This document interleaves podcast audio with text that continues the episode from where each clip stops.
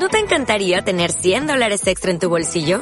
Haz que un experto bilingüe de TurboTax declare tus impuestos para el 31 de marzo y obtén 100 dólares de vuelta al instante. Porque no importa cuáles hayan sido tus logros del año pasado, TurboTax hace que cuenten. Obtén 100 dólares de vuelta y tus impuestos con 100% de precisión. Solo con Intuit TurboTax. Debes declarar para el 31 de marzo. Crédito solo aplicable al costo de la presentación federal con TurboTax Full Service. Oferta sujeta a cambios o cancelación en cualquier momento. En los próximos minutos, en más de uno Torlavega, vamos a hablar de salud. Eh, la pasada semana se ponía en marcha una nueva edición de los martes de salud, del aula de salud organizada por el Ayuntamiento de Torrelavega. Pero antes de nada, permitidme que dé las buenas tardes a María Ángeles Pérez Flor, que nos llega directa desde De Consumo. María Ángeles, buenas tardes. Hola, buenas tardes. Pues tuyo es el tiempo. Pues nada, aquí hoy como siempre muy bien acompañada con estos nuevos, esta nueva edición eh, de los martes de salud y para hablar de ello, ¿quién mejor que su coordinador?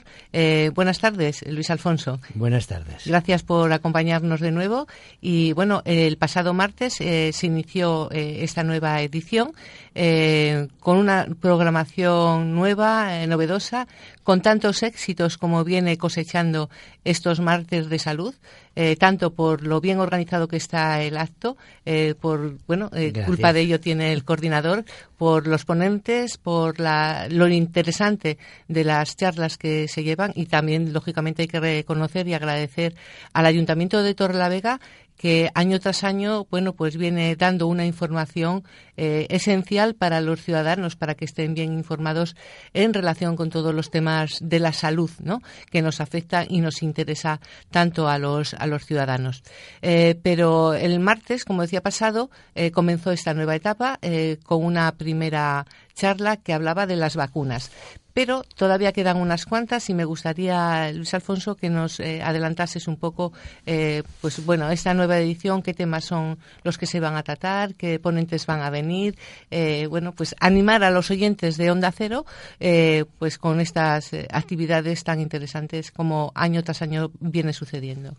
Bueno, pues este año la verdad que estamos tan entusiasmados como el primero. Primero porque hemos tenido un reconocimiento que creo que es importante, que ha sido que a la inauguración, a la primera charla del martes pasado, vino el consejero de Sanidad a, inaugurarla. Y eso nos agradó muchísimo y además le dio mucha importancia a actividades como las que hacemos. Y esto es un reconocimiento. A partir de ahí. Aquí eh, también tenemos que decir, Luis Alfonso, que el, el lunes pasado eh, pues bueno, hemos tenido también a un representante eh, de la Consejería de Sanidad, que ha sido el director general eh, de Innovación y Atención al Usuario. Fue nuestro pistoletazo de salida también, puesto que al consejero pues no le pudimos tener, pues se nos se acercó el director general que nos informó también y que para un próximo mm, año, pues igual también nos tenemos que plantear el llevar a que nos, después de un año de andadura, ¿no?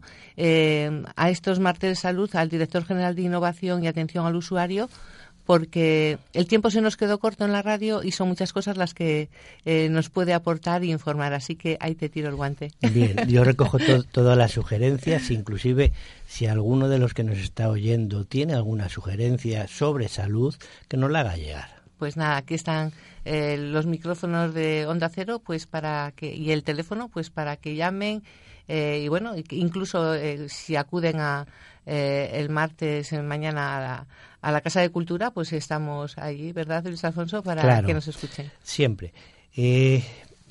como ya se nos ha pasado la primera, pues decirles que fue una muy interesante charla dada por el que es hoy en día el eh, jefe de servicio de eh, vacunaciones de la Dirección General de Salud Pública. Tenemos a toda la Dirección General de Salud Pública involucrada este año en las charlas. En la pasada de vacunas vino don Manuel a hablarnos de ella. Este martes, eh, mañana, nos va a venir el jefe de, de sección de la Consejería de Salud que nos va a hablar sobre si es seguro lo que comemos, cómo se garantiza, qué hace la Administración para controlar y garantizar eh, estos eh, alimentos que van a pasar luego al mercado.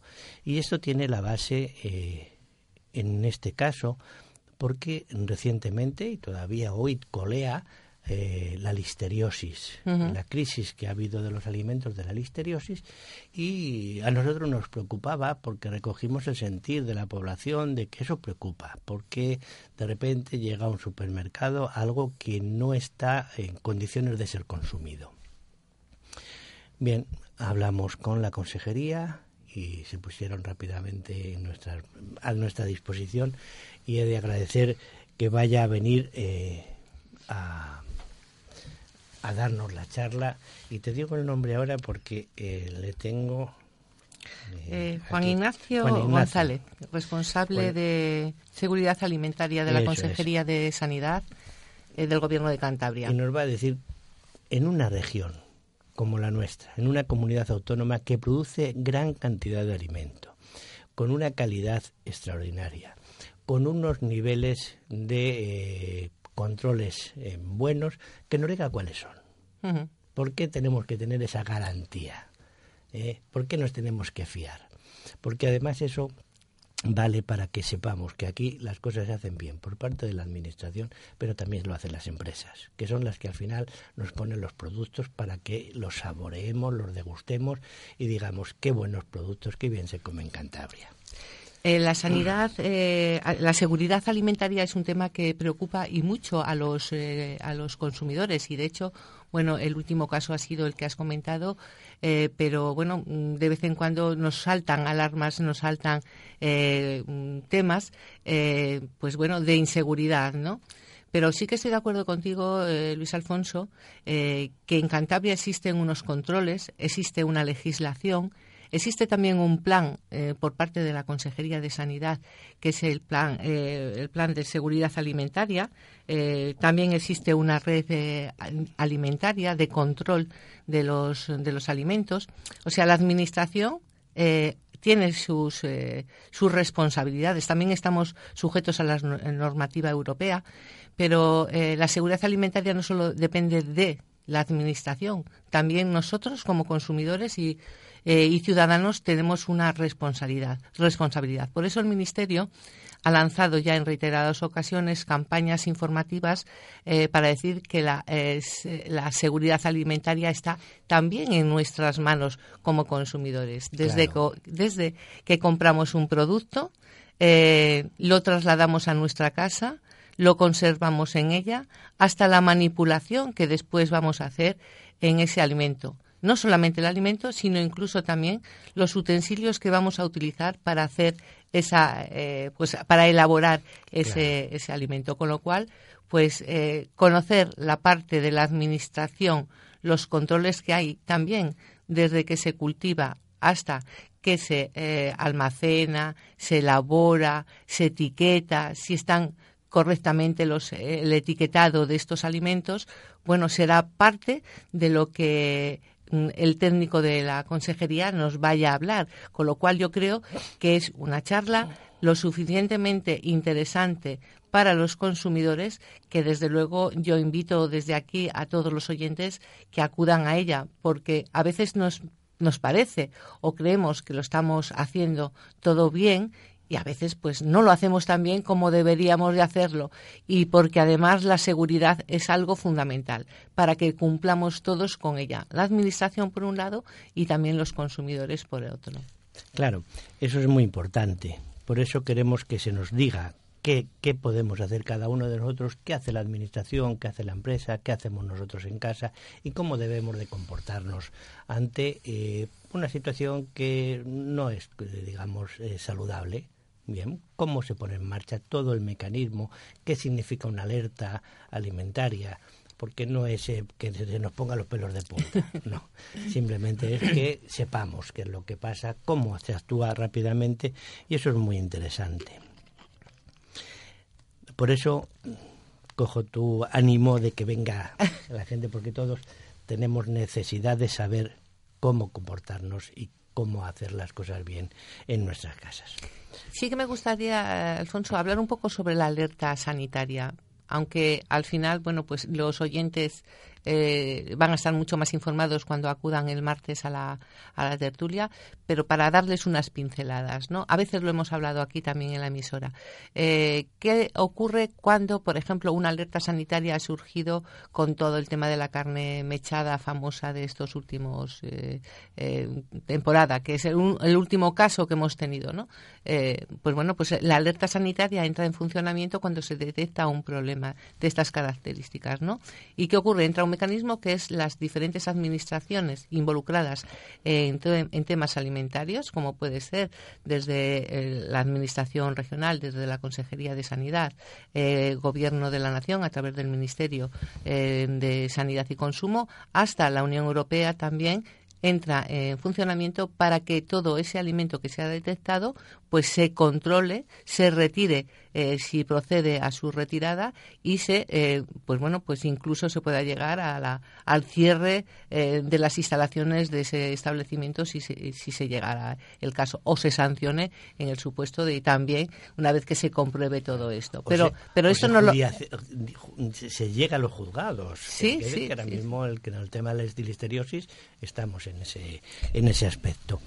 Bien eh, una alerta no significa nada más que una llamada de atención, es decir, hemos detectado un problema en un determinado alimento y generalmente como todas las partidas van etiquetadas y sabemos eh, qué partidas son las que corresponden a cada uno de los productos, inclusive una fábrica cada vez que empieza un proceso de eh, mm, hecho de un alimento va a etiquetar eh, ese, ese alimento con una ah, con unos eh, pues sí, con determinadas eh, numeraciones, códigos, con un código entonces va a dar una alerta de que todos aquellos eh, proveedores que hayan trabajado con ese alimento de esa fábrica que tiene ese código lo retiren de la circulación. Esos proveedores hablarán con sus clientes y les dirán si os he vendido este, este alimento con este código, no lo vendáis y ponerlo a la disposición de las autoridades.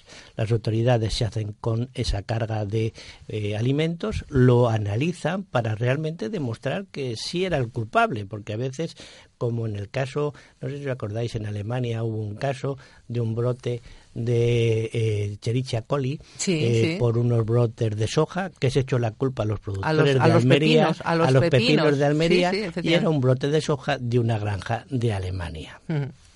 Bien, si no intervienen las autoridades paralizando todos los brotes de todos los pepinos, analizando eh, cómo estaban y demostrando que no fueron esos, nos hubiéramos quedado con el San Benito. Efectivamente, y nos hubieran eh, responsabilizado nosotros de algo y además nos hubiese detectado el verdadero problema existente y de dónde, Por eso, ese es el sentido de una alerta sanitaria.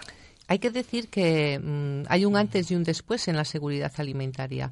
Eh, el antes fue el aceite de colza, aceite de colza que aún hoy todavía hay muchos afectados y además sin un reconocimiento eh, verdadero del problema que han tenido y que están, que están sufriendo. Eh, y un después, el después del aceite de colza, pues se empezaron a tomar las medidas y los mecanismos para evitar en lo posible que esto volviera a, a suceder. Lo que sí es cierto es que la seguridad 100% es imposible casi en, casi en nada, en la vida, ¿no? Pero sí que efectivamente se ha mejorado en, en el tema de seguridad mucho y muchísimos en estos en estos últimos años. Pero sí, perdona. Me, vas a dejar que te haga una puntualización, Por supuesto, porque creo que es importante. Eh, el aceite de colza es un aceite comestible, perfectamente legal, perfectamente eh, nutricionalmente saludable, que no tiene ningún problema. El problema fue el aceite de colza desnaturalizado que se vendió como aceite de oliva a las mm. capas más populares porque lo pusieron muy barato. Y ese fue el problema. Pero el aceite de colza, si alguien quiere consumir aceite de colza, que tenga toda la garantía de que... Y además en España se produce aceite de colza, o sea que es muy nuestro. ¿eh? Pues nada, eh, para todas estas cosas, el mañana martes nos acompañará Juan Ignacio González responsable de la eh, de seguridad alimentaria de la Consejería eh, de Sanidad del Gobierno de Cantabria. Pero continuamos, eh, Luis Alfonso. Bien, seguimos con un tema importante el martes 28, que es la fisioterapia. La fisioterapia eh, que la va a dar el profesor Juan Ignacio Gómez Irureta Goyena, que es eh, profesor de la Gimbernat aquí en Torrelavega, nos va a decir que la fisioterapia es algo más que curarnos los esguinces o curar a los deportistas de élite cuando se estropean. No, la fisioterapia es mucho más, por eso él dice, es una intervención en salud no invasiva. Es decir, va a la fisioterapia, va mucho más para allá del campo de la traumatología clásica que conocemos. Eh, el martes siguiente, el martes 4 de febrero, empezamos ya a dar voz a los pacientes, a los enfermos y a sus asociaciones. Y va a empezar la asociación ACECAN, que es la enfermedad, la, que agrupa a los enfermos de celíacos, aquellas personas que tienen que comer obligatoriamente sin gluten, porque ese es su único tratamiento. Y nos interesa muy mucho porque los precios de los alimentos sin gluten están desorbitados. ¿eh?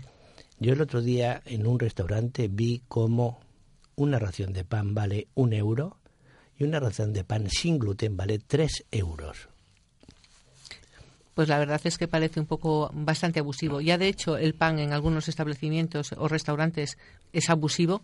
El pan normal, pues si andamos en estas categorías. Claro. Entonces queremos que nos vayan contando su día a día los enfermos. La siguiente nos va a venir a hablar una experta de, eh, en alimentación vegetariana también es muy importante porque eh, cada día son más las, las voces, ¿no? Las personas que se inclinan por este tipo de alimentación, ¿no? Pero son más, pero no saben cómo comer, porque eh, aquí cuando comemos hablamos de calorías y hablamos de nada más, y entonces es mucho más. Vale. Eh, vendrán el martes 18 los enfermos de Alcer, los enfermos de la enfermedad renal y nos hablarán de la incidencia, la prevención. El 25 de febrero vendrá eh, Javier un clásico, un clásico ya en de, la ELA. hablar de la ELA. El martes eh, 3 va a venir don, don, Eugenio, don Pedro Eugenio Erce, que es el director gerente de Sierra Llana, a hablarnos sobre el hospital presente y futuro. El 10 hablaremos de las donaciones de sangre, tejidos y células madre. El 17 hablaremos de salud mental. El 24 viene la directora general de Salud Pública a hablarnos de envejecimiento saludable y este es un hito que una directora general baje al terreno y nos hable desde eh, nuestro estrado. Y al final una, eh, una una profesora de la Universidad de Cantabria nos va a hablar sobre el hígado graso en personas que no toman alcohol, que eso es muy importante. Eh, bueno, pues esta es la programación que tenemos hasta el mes de marzo. Eh, el tiempo se agota, se termina, pero aquellos oyentes de Onda Cero que estén interesados, pues que se acerquen hasta el aula de salud. Eh, les esperamos mañana martes.